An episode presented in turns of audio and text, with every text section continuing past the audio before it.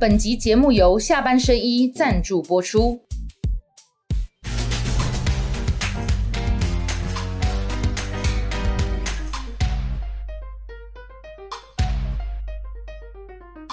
下班的聊一聊，下班和你聊，各位网友大家晚安。今天跟大家一起聊的是前内政部长李鸿源，部长好。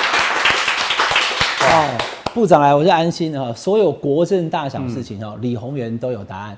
那我先前看到部长啊，其实也常常在跟大家讲台湾遇到一些问题，好多人都在敲碗说啊。韦汉南什么时候要请部长上节目啊？其实我 手上节目还不少，我跟部长访谈过很多次了，但持续还是要哈，因为呃有时候你讲一次讲两次，还是有很多人没听到。对，那我们国政这个可以说是千绪万端哈，这个。部长因为他很懂，所以现在他所提出来的东西，大家网络上看了以后反应都特别好，说原来李鸿源部长讲的东西我们本来都不知道啊哈。那当然这两天侯友谊也提出他的能源政策哈，这个等一下也请教部长。我先请这个部长跟所有的呃看我们下班和你老观众朋友先讲一下哈，你对台湾未来的担忧，你说的所谓六大冰山，对，到底是一个什么样的概念？我想最近啊，一堆人说他要选总统。我很早以前就问，你们知道台湾碰到什么问题吗？你万一有幸当了总统，你有办法解决那个问题吗？嗯，最后把它简化成，我们有民进党蔡总统帮我们设了六座冰山，然后我们的铁达尼号 就往那六座冰山撞上去，我们只要撞上另外一任何一座，我们都会。会很麻烦，只要只要撞到一座冰山就就完了，带气多条，对不对？带气多条啊！那我们这位新总统，请你先把六座冰山搞清楚，你再告诉我你要怎么样让铁达尼刹车，看起来是来不及了。那现在现在其实我告诉各位是一定会撞上去，可是现在问题是我以前都讲在 damage control，我现在要谈的叫做 survival control。你撞上去以后。你要怎么样度过嗯那样的一个危机？那这六座是什么？就是刚才你们都整理过了吗？对对对，一个碳，哎，因为二零二今年开始欧盟科试算边境碳税，二零二六年开始课碳税。台，我今天讲这些东西不是我今天在讲，我在二零零八年就讲了。台湾台大能源中心那时候给我一个数字，以台湾现在的碳足迹的成长速度。嗯，我们在二零三零年会被课五千亿到八千亿的碳税，嗯，这是我能看到台湾最大的危机。所以一个是碳，第二个就是能源，嗯，就是说今天我也不了不理不明不明白，民进党有那么大的底气，说我们在二零二五年我们要终极废核，我们他们当初终极废核的这个模范是德国。德国在俄乌战争打了以后，他发现说不行了，我核电厂一定要延役。比利时核电厂一定要延役。核电厂延役有什么有什么意义呢？因为第一个，核电是一个稳定、便宜、低碳足迹的电。这个在去年欧盟、联合国都已经通过核电等于绿电。因为人类最现在更大的敌人叫二氧化碳，所以这个你今天。我们核电哈，在核二厂没有被民进党干掉以前，我们核电大概是四个 percent。你知道全世界包括欧盟，二零五零年全世界的核电仰赖度是多少吗？多少？四点五 percent，就十趴以上。就告诉你台湾平均是不是？全全世界，就告诉你台湾已经达标了嘛？台湾现在还有很多人以为全世界都废核。No No No No，全是台湾已经达标了。对。结果我们居然把核二厂要干掉，然后眼看着大家讲核三要延役，我有一个台湾真正的顶级的能源专家告诉我，他说一个核电厂要延役二十年的资料，可是我也不晓得为什么民进党在几年前核电核三厂的报告就不写了，意思是说你核三厂要延役，其实你要把那些资料补起来，其实核一核二核三要延役。那位专家告诉我，五年准备，因为里面有太多的法令法规，太多的专业的 data，要五年哦，五年。他说，所以就算换总统，也不是说我们有五年的苦日子，就是说你核电这一个稳定的电，你现在现在叫做现在大概八 percent 吧？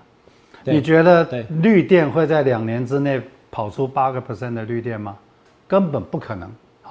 好，假如它真的跑出八个 percent 的绿电，我再问一件事情吧，那一度电要卖多少钱？嗯，你你有付得起吗？民进党要让台湾的燃气啊五十个 percent，你知道日本的燃气是多少吗？二十 percent。你知道日本的核电是多少吗？二十 percent。我告诉大家，我们最最应该学习的国家叫日本。日本全世界除了产气国，没有一个国家敢让你的天然气的仰赖度达到五成。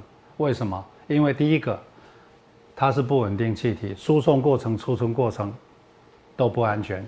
大家都不希望核电厂在你家旁边。我请问你，你要出气槽在你家旁边吗？嗯，啊，不要啊，你要放哪里？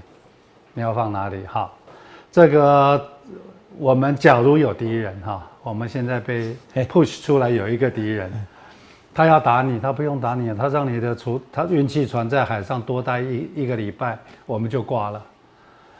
中东发生一个战争，俄乌战争万一没有打，或是爆发更大规模战争，气运不过来，挂。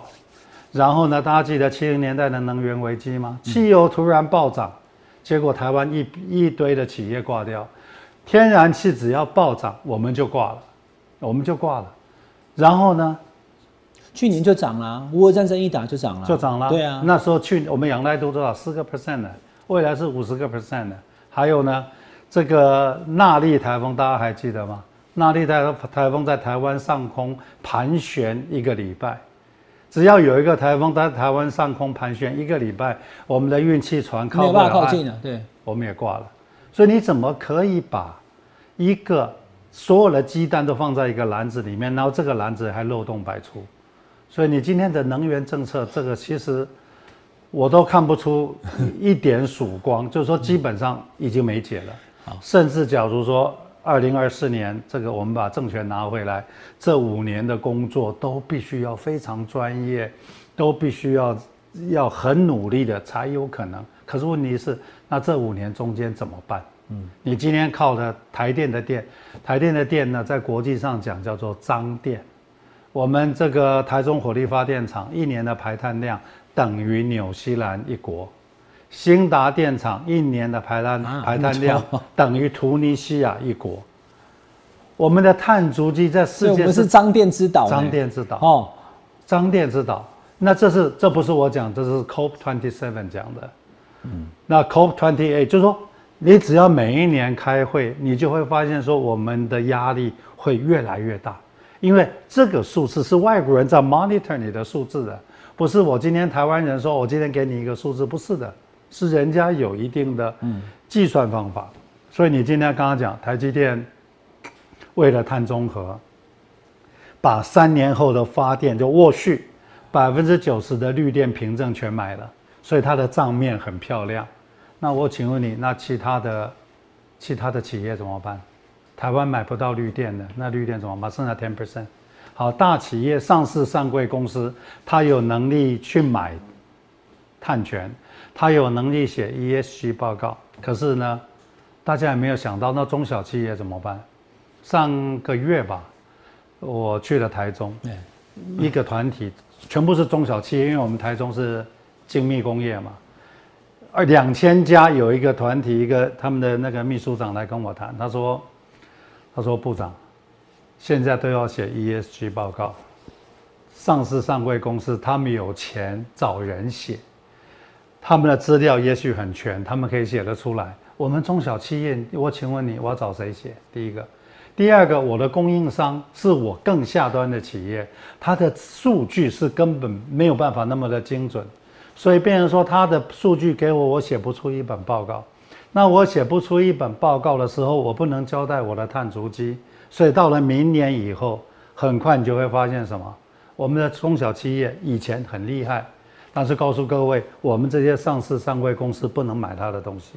我买了你的东西，你的碳足迹交代不清楚，我的碳足迹就在交代不清楚，我的碳足迹交代不清楚，Apple 不跟我做生意，沃尔玛不跟我做生意，纳斯达克不让我上市，所以你会发现说，一个碳已经几乎把我们所有的路全部卡死。那我也请问民进党你怎么办呢？你告诉我你到底要怎么办呢？所以能源跟碳是不能分开来谈，一定要一起谈。我现在坐在这边哈，有点想说，哎，我的笔记本呢？因为我通常都喜欢带给笔记本写哈。现在我们来到国元啊，宏源国政教室 李宏源老师的国政教室。不过我现在是没办法写，不过网友你现在可以拿东西出来写。因为我们今天的节目内容会非常精彩哈，因为刚这个部长在讲的时候，我其实真的就在想说，我想要拿出来写的哈。那我先跟大家讲哈，因为我发现部长讲的非常清楚，而且深入浅出哦。我先很快介绍一下部长的六个冰山，我就不要等你这样子慢慢讲，我们一个一个来哈。因为刚刚讲到碳，我们等下先从碳开始哈。这六大冰山分别是碳、能源、RCEP 跟 a g f a 还有国安跟财务这六个哈。那每一个我们都好好来讲。那刚刚其实部长讲到碳哈。我就回到两千零八到二零一六，我在跑这个马英九总统当中那个总统的时候，我是跑中府记者嘛。嗯，他就是其实他也听这个部长教授跟他跟他讲的这些内容，他学到了，所以他常常就要求说，呃，冷气要几度啦，我们要减少用纸啊，减少排碳哈。很多人都不理解。然后在他卸任前，他也跑去看了很多的电厂。嗯，您您讲的那些哈，我有一点基础的了解，可是可能有一些网友观众朋友不太了解。嗯，我们现在台湾哈。呃，两个在用的天然气接收站，一个在高雄永安，对，一个在台中港，第三个就是先前公投的那个大潭早郊区的桃园，对，第四个就是基隆，现在外木山协和电厂以前是呃重油发电，现在是要把它改成是天然气发电，嗯，但是你们发现都在西岸，对，因为它才有办法靠近，嗯，来的是 LNG 船，对，那上面有那个那个那个压缩的那个液体的，然后如果你从台湾海峡要过来，不管是从北宫古这边，或是南巴士海峡。大陆要是军演，直接把你划成说这是演习区，他打飞弹不会靠过来了。船不能靠，好，因为这还牵扯到战争险。对，所以他不会来了。就说，我对不起哦，我不要去了。我们虽然有买，但他可能没有靠近。刚刚部长讲第二个，好，天气不好，天气不好，台风靠不了，他这真的不能来啊，海象不好嘛。对。第三个国际情势，去年乌克兰打仗之后呢？整个欧洲一来是一来是制裁，二来是也被反制裁。你整个北溪一号、北溪二号的天然气接收管，那个便宜很多了，差七倍。对，他也开始跟国际抢 LNG 船的那个天然气，就人家一抢，国际的天然气价格就就提高了。对，我们为什么台电现在亏成这样？就是成本增加了嘛。是，那你把它弄成五十趴以上。蔡总统、蔡政府是 二十趴的这个绿能，能不能做到还是个问题呢？但是他意思说，二十趴绿能，三十趴的燃煤，燃煤是不但排碳，而且会空气污染哦。对。然后五十趴的天然气发电，对。可是天然气发电也一样，燃烧要排碳，嗯，没有办法符合国际的需求。那刚刚部长所讲的那个，前两天细指有一家厂商，不知道是我忘记他的名称了，大家可以去查一下。他说他跟欧洲做生意。可是欧洲的那个他的合作厂商来来那个公函说，你们如果这边没有办法提供，你们是有碳权的，对，好，我们以后就不下单了，当然就卖不出去了，好，所以这个是碳的问题。观众朋友可能平常不了解，那这个今天部长跟大家讲了，碳会是影响我们台湾未来一个非常重要的议题。这个讲好久了，其实我二零零八年为什么二零零八年要谈？因为我们就预见这些事情会发生，结果我们这。十几年，我们台湾几乎什么事都不做，可是再加上一个造进的能源政策，把我们核电厂全部关掉。那核电厂一关掉以后，其实所有的问题都会马上出现。所以我就很纳闷吧。今天我真的希望赖清德可以这个悬崖落勒马，告诉大家说，我们核电厂要继续营运，我们赶快。他，你还在执政，赶快把资料补全，赶快很专业的把把这件事情弄起来。那合一合二要演绎，其实他们最喜欢打台北县新北市的，就是说合一合二厂为什么要关掉？因为你的干式槽、你的这个湿式槽你要扩建，你要扩建呢，你的水土保持计划书要台北县审，要新北市审。新北市因为环团的压力，所以他永远不敢盖那个章。中央就说黑龙江新北区，其实我告诉各位，核电这种叫做国家重大基础建设，其实中央可以直接做环评，直接 take over，直接直接这个 approve 这个这个水土保持的计划书，其实台电自己就可以干了。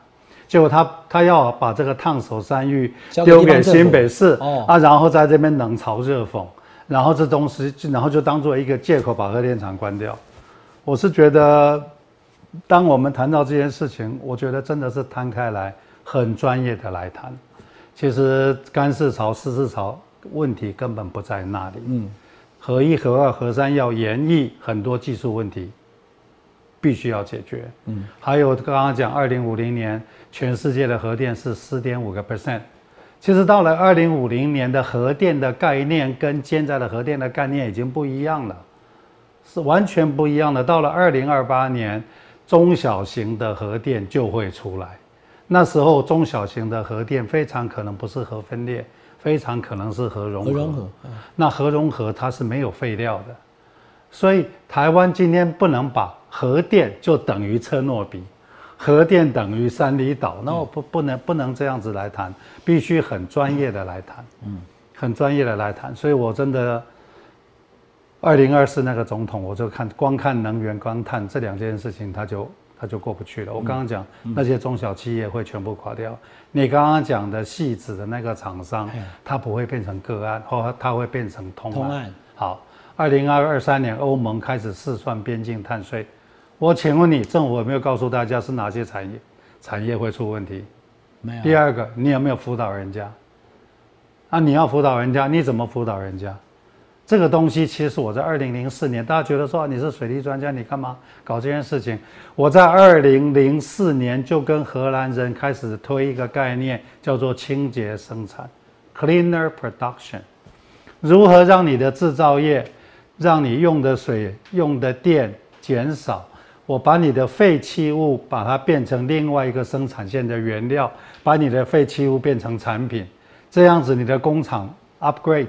你的碳足，你的那时候还没谈到碳哦，你的水足迹、你的电就全部降下来，你的废物弃物减少。现在再把碳加进去，事实上碳就降下来了。但是你要谈清洁生产，政府一件非常重要的事情就是你要帮这些厂商做财务规划。嗯，台积电啊，这个民国一百年，台积电的厂全开。你知道台积电在民国一百年一天花一天要几万吨吗？三十万吨。一个彰化县的用水量，他今天要是再把他的二纳米的，把的所有的厂再全部开下去，我告诉你，我我相信是远超过三十万吨。可是问题是，那远超过三十万吨，我现在下面问，那水在哪里？今天讲说两年以后二纳米厂决定要在高雄设厂，我就会告诉你，高雄没水。高雄没水，为什么没水？因为我们在南部。已经没有重大水资源开发政策了。第一个，第二个，三年没有台风登陆台湾哦。中南部的水是百分之九十是台风带进来的，台风不来，我们中南部根本没水。现在还有一个更大的问题是什么？台积电的这个上游的厂商叫 Apple，Apple 告诉他，你不止要用，你不能用自来水。你要用一个很大比例的回收水，因为你的水足迹不能太高。还有水足迹，水足迹不能太高。水足迹。现在台积电塔高摸一修。他，等等，部长你说什么？所以你说台积电在做这个半导体晶片的过程当中用的水也被要求。它必须要用一个很大比例的回收水，可是今天南部没有足够的回收水给他用。所以，因为两座厂是我盖的，我在内政部的时候，那两座厂我跟你就是谈水是我编的嘛。可是问题是，哎，我离开多久了？我离开十年了。我请问你，那其他的厂在哪里？前瞻基础建设，你们去查，有多少钱花在回收水？听说了哈，三千万，什么意思？不做。我当初编那六座水的回收厂，我花我编了一百八十几亿。然后前瞻基础建设八千多八千多亿，听说在回收水只花了三千万，意思是说我根本不做。好，那你不做没有关系，那你不做，台积电不可能去高雄。你讲回收也是这样哈，我们下了雨以后，生活污水对，然后我们家里处理对对？家里的污水到了我们的污水处理厂，哎，我们污水处理厂一级处理、二级处理，我今天加了一条一条生产线，把它变成三级处理，那个水除了不可以喝以外。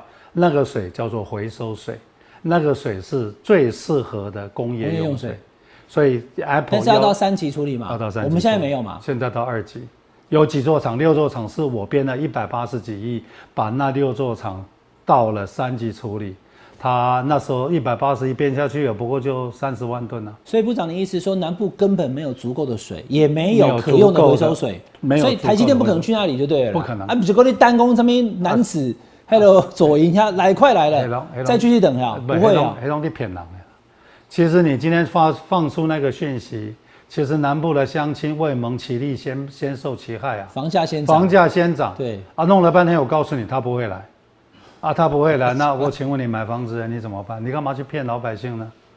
很多人已经买了嘞，爱温系。他现在才看到我们今天这一集啊，北部啊，今天台积电要去竹北，啊，新浦二纳米，就是什么全球什么技这个哈好，人才中心嘛，现在问题来了，我们竹科是宝一水库、宝二水库，这两座水库事实上不是大水库，这两座水库供应现在的竹科都已经很吃力了。嗯。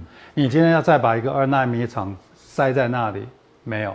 那他们跟我讲说，石门水库有水啊。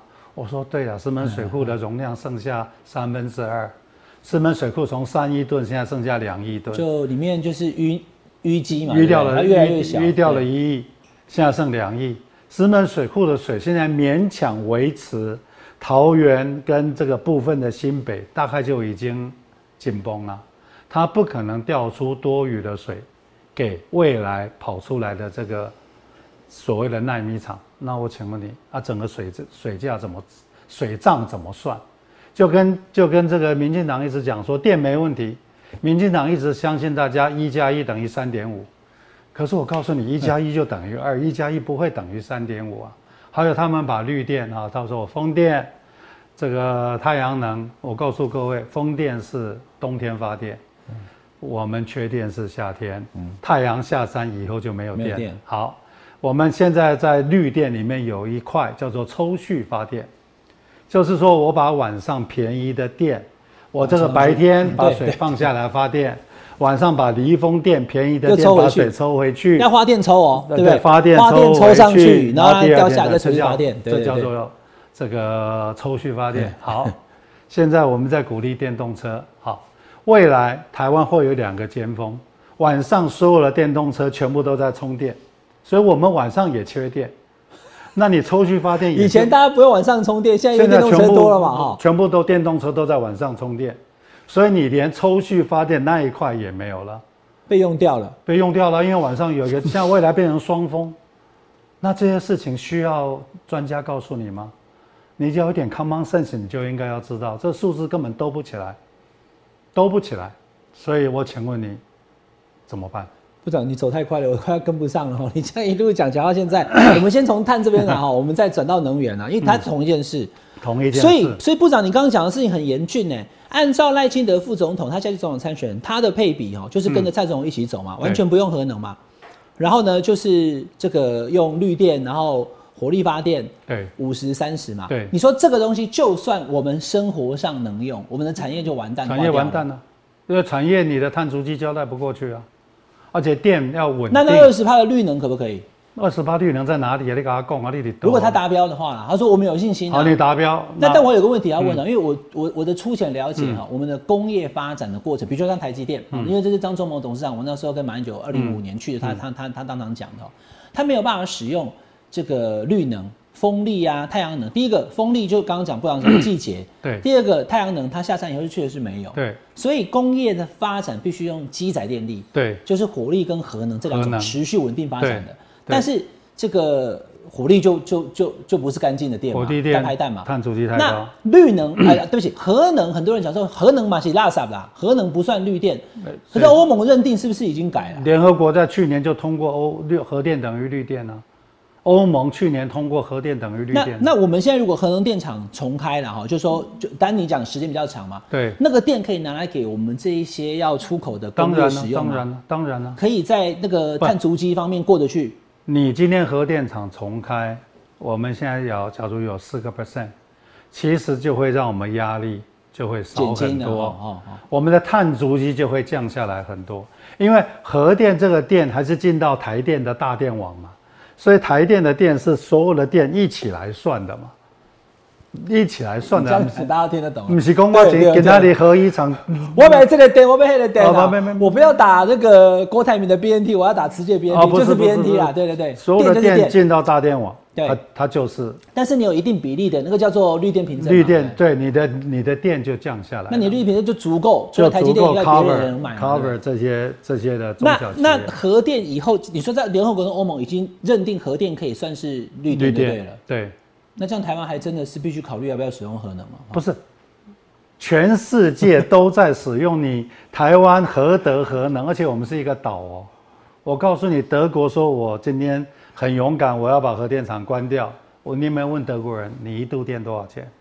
德国人说我环保意识很强哎。德国还有一个选择哦，他跟法国买我要 no no no，我选择是我们家的电，我要用绿电，我的电价会比平常的电贵一倍。我的心很好，我很有钱，我要付出，所以他的店可以选说啊德国你要对对对对，那你要可是你不是说其实它的来源你不可考吗？不，它不可考，但是哦我他付的电会认为是绿电的电费就对我愿意付高的电费，因为我要善尽一个公地球公民的责任。我请问你，我们国民素质有高到那种程度吗？结果德欧盟俄俄乌战争打下来以后，德国投降了。他说：“我要倒，我们的产业受不了了。”德国去年的冬天最热门的是什么呢？要去烧那个壁炉，对对要开始取暖。哎，而且欧洲是个大电网，德奥边界这个几十座核电厂，德国没电，法国可以卖给他。啊好，我请问你，台湾是一个岛，你没电谁卖你？我们可能就看那边福建有两个核能电厂，他也不肯拉个电缆卖给你啊。而且那也是国安问题嘛，而且常讲你今天把你的电电最可能帮我们的就是大陆，结果你今天把我们用他的电，我请问你，那你两岸关系搞不好，他把你电一停，你不就完了吗？嗯，所以不可能把一个鸡蛋放在一个篮子里面。同样的逻辑是，你不可能让天然气的发电达到五成嘛，嗯，因为根本做不到，日本都不敢，台湾怎么敢？刚刚部长讲日本的天然气大概20个 percent 两成，两成其实刚刚部长有隐藏一个非常重要的一个点哦，这是我我了解，但我知道很多观众朋友不了解。台湾之所以对核能电厂哈，呃，讲比较直接一点，就是赶尽杀绝，或者说我们终极就是放弃，对跟二零一一年的三一大海啸福岛核灾有很直接的关系。对但是刚刚部长有 告诉你一个，你有听到吗？现在日本的核电二十个核 percent，设施。人家三幺幺的那个东电的电厂开始发电了。最最最最知道核能电厂的这个好，就是灾害之后的后果的日本人，现在还是在使用核电，因为台湾反而都不要了。当东电一停掉的时候，其实日本赔了上千亿啊，因为他们根本不可能 afford，所以最后东电的那一个出事的电厂，今天继续在发电。我想那个是残酷的，日本三一以后就是我们现在台湾类似这样的状况，就是完全用火力发电，我们买天然气，结果就结果成本太高了，成本太。高，他受不了。结果他们现在东电的那个电厂已经早就恢复了，所以日本还在继续盖核电。我是觉得我个人哈，也没有在永和，我也没有在反核，我们要很专业的来面对它嘛。那今天其实电跟碳是不能分开来谈的。为什么你要用核电？很简单，它碳碳足迹很低，它的电一度很便宜，然后呢，这个它很稳定，这三大优点都不是绿电，都不是其他的电有办法取代的。可是你这这三个这么好的东西你不用，你最后台湾真的天然气，我跟你保证，五十个 percent 绝对上不来，不可能，we cannot afford。最后就是什么？就是烧煤嘛，我们就烧炭吃沙。空气就会受影响，就空气就受影响，那是另外一件事情，碳足迹就太高，所以厂商一定出走，非出走不可。他不走不行，因为人家叫你做 carbon disclosure，到到有有绿电的地方去设厂就对了，对不对？你一定要到一个电稳定、相对碳足迹高的地方去设厂。那那我请教部长哈，那蔡总统现在接赖副总统，嗯他们就是这个变得性的女朋友回不来了，就是坚决不用核电。那难道他们两个会不知道国际上面对这个排碳的要求吗？他们怎么可能会不知道？对啊他他假装不知道。也有专家在政府里面嘛。好，那那我就是我们就是那可是你刚刚讲这个问题，眼看就真的是，哎，我真的感觉虽然没看到冰山就在前面了，哎好水被拢了呀。我们那怎么解决这个排碳的问题？第一个冰山，就就还是需要用核电的，对不对？就是说你必须要到二零二四年，假如我们又回到政府，我们必须要很专业的来谈合一、合二、合三、合四，未来应该要怎么办？兼顾安全，这是毋庸置疑的。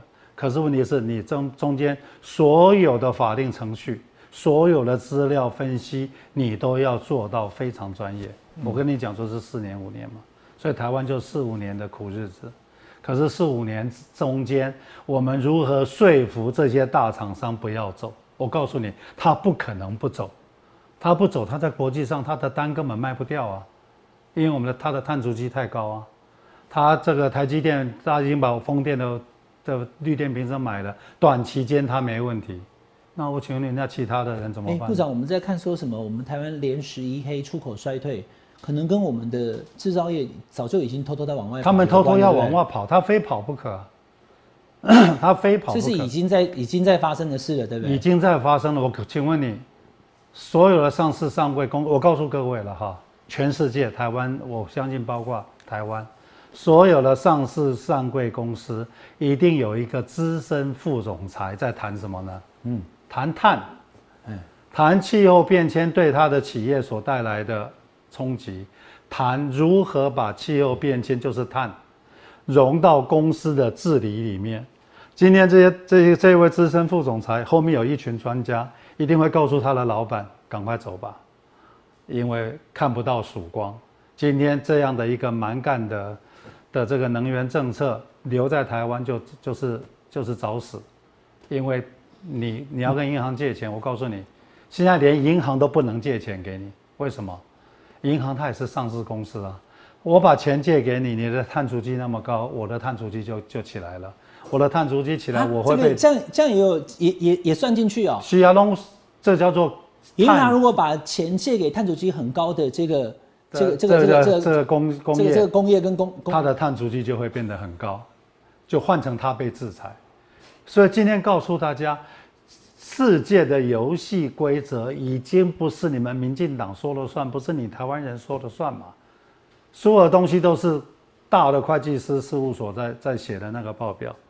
今天所有的大的会计师事务所都每天好多人跑来找我，说啊部长，ESG 报告是被安装下了，因为里面有太多没有办法量化的东西，可是我们也要试着帮他量化，碳在哪里，怎么算？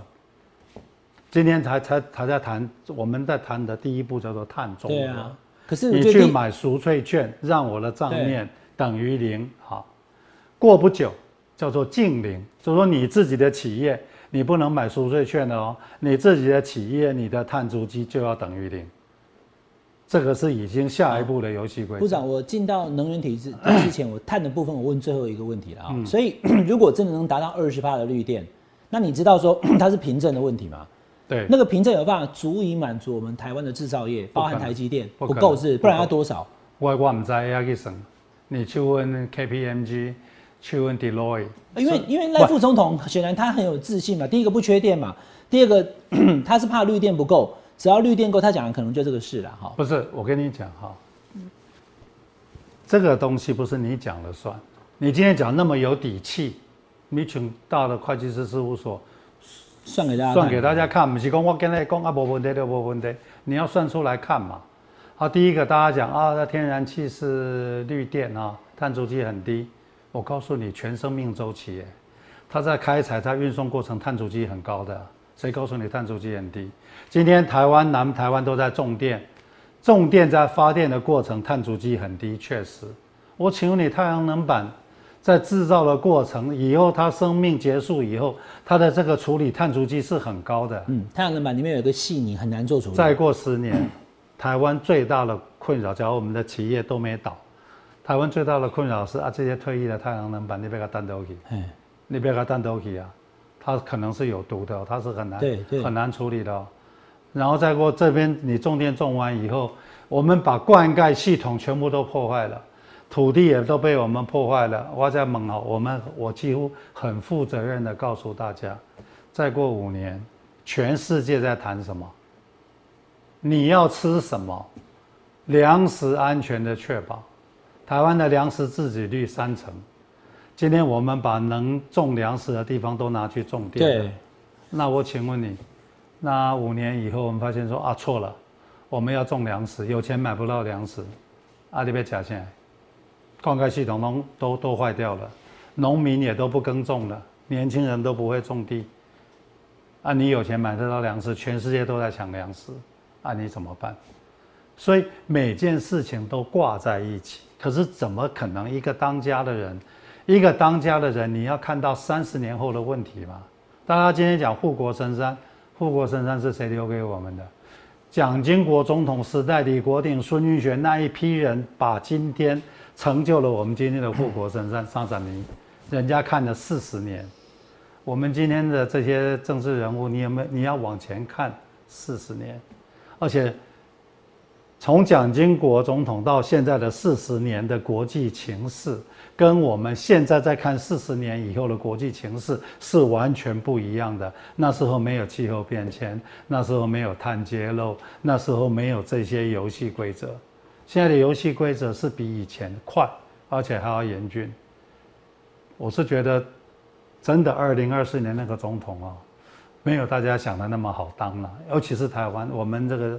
基础已经被民进党彻底摧毁，嗯，这个烂摊子，我只能讲说几乎非常困难来收拾。好，刚刚听部长讲哈，所以要解决碳的问题，核能真的必须严严严肃的考虑啊。那现在目前三组主要总统参选人，赖清德副总是完全不用，合一到合四他都不要嘛，非常不理性的，我只能说非常不理性。嗯嗯，那呃侯友谊这个昨天提出哈，就是他的能源政策呢，他是。合一、合二、合三，他希望能够想办法沿用；合四叫做安全重启。是。那柯文哲这个这种参选人呢，他是合一好像没办法，他认为合一已经几乎就已经都都放弃了，还要再重回很难。合二、合三他要演绎，但合适呢，他说还在评估。那。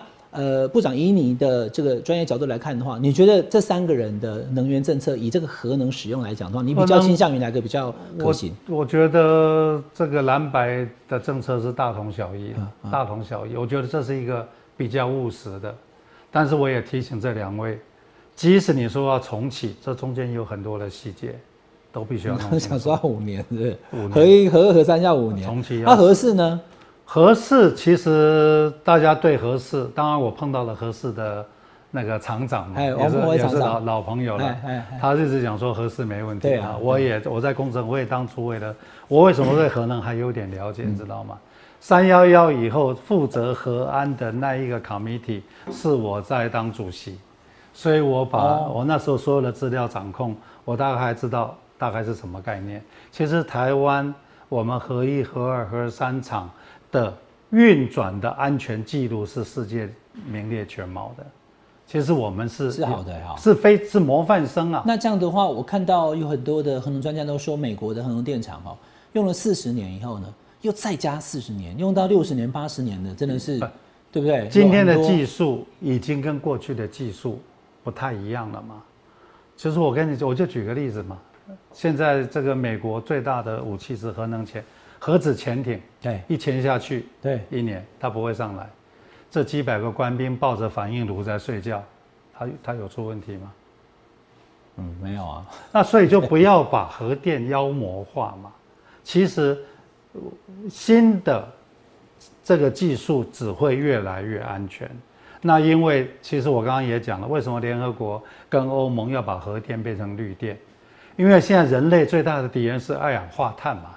已经不是核能了，所以我们要先先解决二氧化碳问题嘛。那核电是，我只能讲说它的技术会越来越升级，未来不得不很多军方的技术会被 release 出来，这就是未来我们在讲啊，中型核电、小型核电，这个已经都是未来的趋势了。其实韩国已经投入很多的经费在研究小型核电。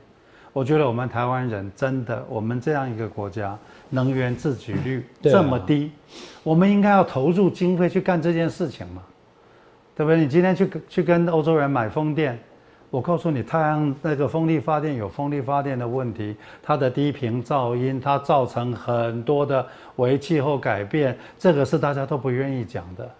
事实上，太阳能板有太太阳能板的 efficiency 不高的，它的效能其实是是不高的，它未来的处理的问题会非常棘手。你就看日本人为什么对风力、对太阳能，它的比例是这样子，人家是做人家是做过非常非常详细的分析，才会有那个数字。我们台湾人要是说我们都不想做功课，那没关系，要把日本的比例拿来照抄就好了，因为我们两个国的国情。其实是非常比较相似的，非常类似，非常类似。嗯，那听到这边我都不知道该讲什么了。冰山一直撞哈，这个能源的问题，碳的问题。但是现在看起来，不过这回答政治的话，大家因为常看我节目知道，我是觉得赖清德副总统他当选几率看起来比较高啦。看起来很遗憾的是，对，他是比较，但问题是我是没有开工厂哎，那开工厂的，既然看完这集以后。还讲干嘛装啊？拉个头干哈？但应该对有的知道的可能就跑了，不知道的现在想说完了，那以后怎么办？我东西以前你刚刚讲蒋经国总统时代，我们就是家庭这个客厅级工厂拼就对了嘛，好代工出口就好了。MIT，可是现在不是哎，你拼了以后没有人跟你买啊，因为你这个都含碳的，你除非他对啊，他就不跟你买啦。你除非有把握不用台电的电，台湾没有其他电啊。啊，所以我跟你讲了，假如赖当选。我告诉你，就是一批的出走潮。我们其实等他当选，整个产业就会挂掉呢，非挂掉。但是最后民进党也讲对了，我们就不缺电了，因为他们需求就降低了，对不对？所以他也没错了。原来是这样子哦。对对对对，他也没错了。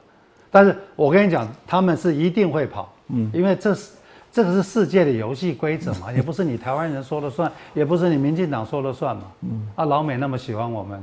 老美要不要？那你那么喜欢我们，我们讲说你不要卖地雷给我，嗯，你把我的核废料运回去可不可以？他就帮我们了一个大忙了。嗯，好，那各位网友听这个部长在讲这些很复杂的议题，可是深入浅出，很好听哈。这个宏源国政教室 今天有六大冰山了哈，不过你看我们已经讲了将近四十分钟了，还剩二十分钟，没关系，我觉得一个小时可能不够，我们以后再请部长来嘛哈。那我们现在接下来，因为刚刚讲的第一个是碳，一个是能源，后面还有四个了哈，我们就在这二十分钟之内把这四个讲完，但是就可能没有那么深入，我们下次再谈哦。好，那第三个冰山叫国安呐，好，那部长你觉得我们台湾面对什么样的国安问题？我们的国安问题就是，其实我刚刚讲的。能源跟碳跟水，那个就是国安问题。我们已经把它操作成国安问题了。台湾的内政都是国安问题。我们的少子化，现在全世界人口出生率最低的国家，二零三零年一点八个年轻人要养一个老人，再过七年，你觉得我们的退服制度不会破产吗？嗯，会。我们的健保不会破产吗？我们的整个的社会结构不会破产吗？那个都是你们看不，我们看不到的国安。你今天没有事把中国打成我们最大的敌人，你今天没有事把这个去挑衅啊，然后买了一堆你不敢用的武器，然后怀璧其罪啊。你本来没事的，你今天对老共造成他的威胁，那今天他觉得说啊，中国的船舰在我们这边绕来绕去，全欧洲人、全世界人都打电话给我说。你赶快跑啊！台湾太危险了。台湾人坐在这边讲，无哪个叫安全呢？可是你大家没有发现一件事情，因为国际已经把台湾定成高风险的交战地区。嗯，所以当外资要来台湾投资的时候，他要保战争险，这个战争险是很高的，所以外资不会来台湾投资。成本太高，风险太高了。银行不会借钱给他。呃，请问你现在有人要去投资乌克兰吗？不会啊，啊，我们现在已在国际上被民进党弄成我们叫做准乌克兰。我请问你，大家觉得我活得很好，外资不会来，那外资不会来，我们经济会好吗？所以就是说，你没有，我们自己是人家的棋子，这个是很遗憾。第一岛链，第二岛链，我们是刚好夹在中国、美国中间，我们是人家的棋子。可是问题是你干嘛选边站呢？我们今天很明显的选边站了，很明显的选边站以后，大陆会觉得说你对我是不友好的。别忘了，我们百分之四十二的货物是卖给中国大陆，我们一年从人家手上赚了一千多亿，一千四百亿到一千八百亿美金不等，因为这数字一直在变。对，以前最高的时候到四十三呢，现在降到四十以下，不过依赖度还是依赖度非常高。高，嗯，两百万台商住在中国大陆，啊，那我请问你，我们最大的贸易伙伴，我们现在天天给他丢丢鸡蛋，那你觉得今天只是说啊，我今天怎么文旦不跟你买，月饼不跟你买，石斑不跟你买，小朋友可以买吃石斑，这个部队可以吃月饼，我请问你，他现在一千多项的早收清单，现在在跟我们清算，他万一把埃克法停掉，那请问你我们怎么办？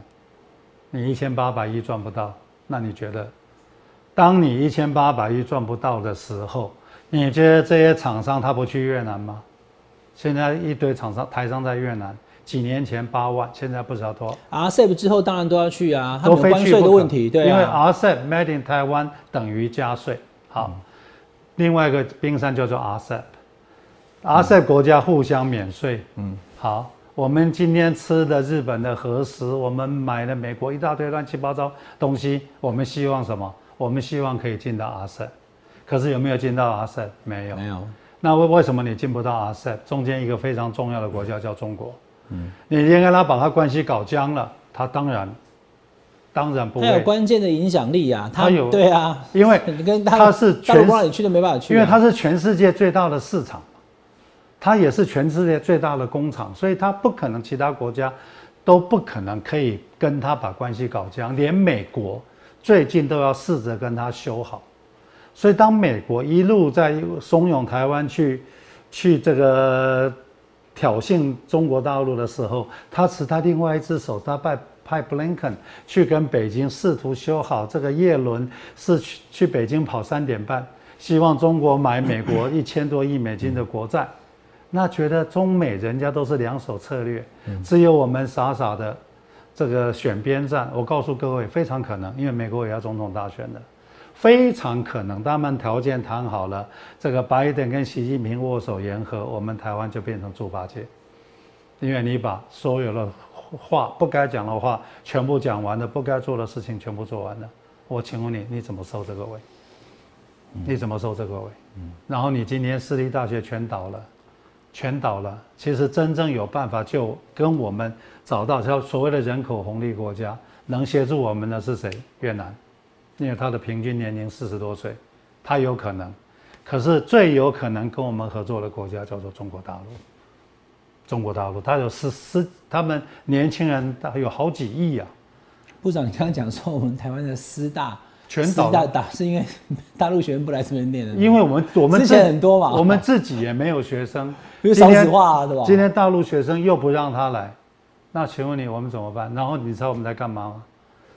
我们要用奖学金去东南亚买学生来台湾，坐在我的教室里面，我要给他奖学金，他要在我的教教室里面。我现在常常碰到一个问题，我一进到教室，发现好几个外国人，嗯，我现在马上有一个疑问，我要讲中文还要讲英文？哦，好，我讲中文，我们台湾学生的中文程度其实不够好。第二个，这些学生假如是从从东南亚来的，他的英文也不够好，所以我就不晓得我要讲中文还要讲英文啊。第第一个，第二个，我们学校的学生号称是考进来的，他程度很高的，这些来的学生他没有办法比得上我们学生的程度，这是残酷的事实。我请问你，那我要怎么教？我要怎么教？我现在你的这样的一个，你不让中国学生过来，你把它全部封锁，我们的学生是人数又不够，你去东南亚买了一堆学生来，数字都很漂亮。民进党会跟你讲说，我们的国际学生数字很漂亮。那我请问你，那值值呢？我们的教学品质你都不管了吗？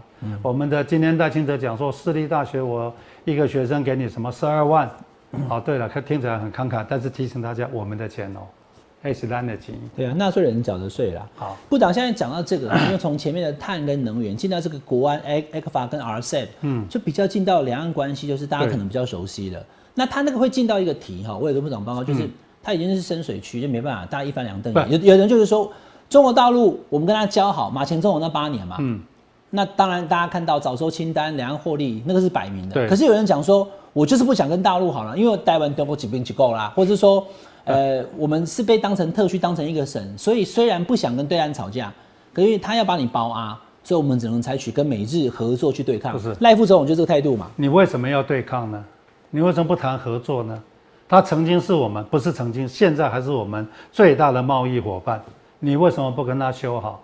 两岸我们军事不谈，统独先不谈。两岸最能谈的是什么？两岸最能谈的是防灾。你看最近河北的灾情，两岸最能谈的是防灾。两岸最能谈的是一起共同对抗气候变迁，一起做绿能产业。你不觉得这是两岸最能谈的吗？人道援助。那你当我跟大陆要谈全球气候变迁、绿能产业，两岸共同来对抗天然灾害，我请问你，从人道的立场，其他国家能说 no 吗？那当你当我们把这一个部分大家关系弄好以后，其他的部分就会缓和嘛。就说，两岸的问题，其实中美的问题、台美的问题，它都不是是非题，它是非常复杂的选择题。民进党就是要把它炒作成是非题，不是黑的就是白的，你要不是圈就是叉。我告诉你，你就看中美关系就好了。中美关系是一个复杂的选择题，它绝对不是是非题。美国会把中国变成是非题吗？他不敢，因为他也没办法。大陆会跟美国关系弄成是非题吗？没有啊。今天大陆跟俄国、跟美国、跟乌克兰，人家不是在找一个模糊的、符合他国家最大利益的一个状态吗？所有的国家都在替自己国家找找出路，只有台湾。从来都在想到别人的利益，台湾人从来不想自己的利益。我们这样搞下去，请问你我们的商机在哪里？请问你我们怎么 survive？当中美和这握手言和的时候，我请问你你怎么自处？部长讲这个，我的感受很深啊，因为第五个冰山叫 A 克法，那 A 克法的那个推动的时程，就正好是我在主跑总统府的时候。对。那马英九前总统其实讲了很多，我现在发现说，哎，马总统东西改的有为哈，不了，我不敢，不敢，不敢。他应该跟你请教很多次相关的话题是是是。你们的看法是几乎是都是一致的嘛？头脑清楚的人看法都一致。那马前总统他在两岸关系，他在这个相关的这些议题上面呢，嗯，他也执行，确实我们也可以去 WHA 等等的这些东西，然后大家应该了解。嗯。但是我要回过头来跟部长讲，因为你在我起政治记者对吧？对。就他做了这八年以后，两岸确实和缓，也不打仗。对啊。可是。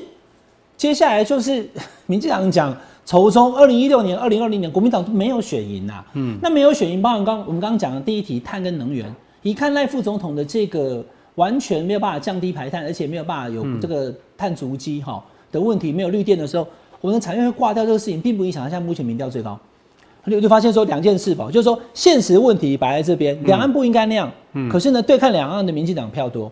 能源不该那样，但是呢，不使用绿电或是不使用这个这个核电，然后让碳足迹变高的民进党的民调最高。其实，所以这边选举的民众的投票行为跟专业问题的判断好像是脱钩，是两回事。我不是这么看，六成的人赞成下架民进党，其实是六成的人觉得这件事情不对。那民进党的三成五其实是他的天花板的啦。就说始终部队，始终部队，就这些人用打的，用什么他都会投给民进党，就是表示他的筹中策略是成功的。但是筹中的策略就是三成五。今天的问题是蓝白要把那六成下架民进党的的这个这个投票集中嘛，所以蓝白不合作，民赖清德就当选了。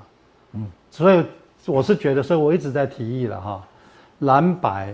我们与其讲谁配谁，嗯，要不要一起走到偏乡？我们来做国事论坛，把台湾的问题弄清楚，然后三两个月以后问题都弄清楚了，是台湾的民众拜托你们两位先生、三位先生合作，那时候就有一个合作的氛围，那时候再来谈谁跟谁配嘛。我觉得我一直在谈国事论坛，讲了快一个月了，但没有半个人理我。这三个总统候选人啊，没有郭台铭还没宣布了哈。郭台铭、柯文哲跟这个侯友谊，对，他们可以针对这个部长你的六大冰山这一议题怎么解，合各言而至提出来。那如果发现说有一样的，慢慢合成是一样的方向的时候，它就是可以变成是。我的意思是说哈，我们这些讲这些东西，南部的乡亲是听不懂的，他也不会有兴趣。我今天的国事论坛是我们，我希望哈，这是蓝白柯先生跟侯先生，我们一起去台南，告诉台北人这个叫重电。你问专家怎么看重电？你让当地的农民来看，他会跟你讲说：哦，要求啊，白天天上一个太阳，地下一个太阳，两颗太阳了，我已经活不下去了。而且真的温度变高，可气象局又说没有。还得听人家讲，哎，我可以算给你看，我告诉你哈，它就叫做 runway radiation。事实上，它的这个长波，它造成为气候改变，我都可以算给你看。那南部人跟我讲什么？他说，嘉义下雨。高雄下雨就把我们台南跳过去了，对，因为有一次就是台南不下哈。那这个跟跟面板这个很专业的可以算出来，你真的给我时间，我都可以算得出来哈。今天你要让农南部的农民会跟你讲说，其实你我也不是很喜，我也不是很心难领你这个补助。我的儿子本来就不想种田，以后更不会种田了。鱼电共生他会跟你讲说，金马三宝可涨了六十个 percent。他会跟你讲说：“哎呦，我起出来黑啊哈，煮了以后是白的，连我自己都不敢吃，我怎么敢卖给卖给人家？